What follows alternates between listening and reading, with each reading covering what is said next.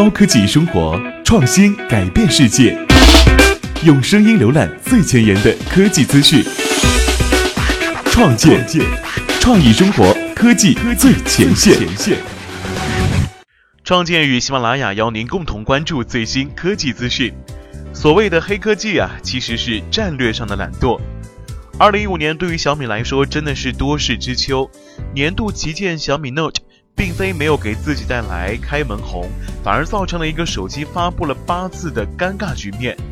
为了提高手机销量，达到一亿出货量的目标，小米是使出了浑身解数，也难以达到自己定下的目标。落下口舌的雷军一下子成了众矢之的，全球出货量和双十一中的手机销量都败给了华为，只能靠国内出货量撑门面，还被嘲讽，真的是凄惨至极。在友商公关和闲得蛋疼没事干就是要咬两口小米的自媒体老板的共同努力之下，小米一瞬间仿佛从超级独角兽、中国互联网的第一级，变成了投资人手中的烫手山芋，即将崩盘的不良资产。一条不做任何担保、暗喻小米估值缩水一半的微博被转发无数次，真是不由得让人感叹：虎落平阳被犬欺。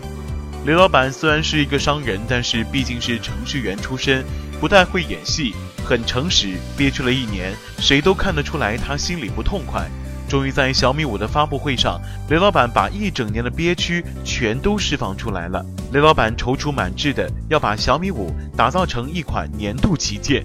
说实话，从两千七百九十九元就能买到一百二十八 GB 的手机这个角度来说，我真的是很感谢雷老板。其实大家都能够感受到小米的诚意，小米五确确实实也是花了很多心血打造的一款手机。但是这并不妨碍我们一边下单购买，一边写下黑文。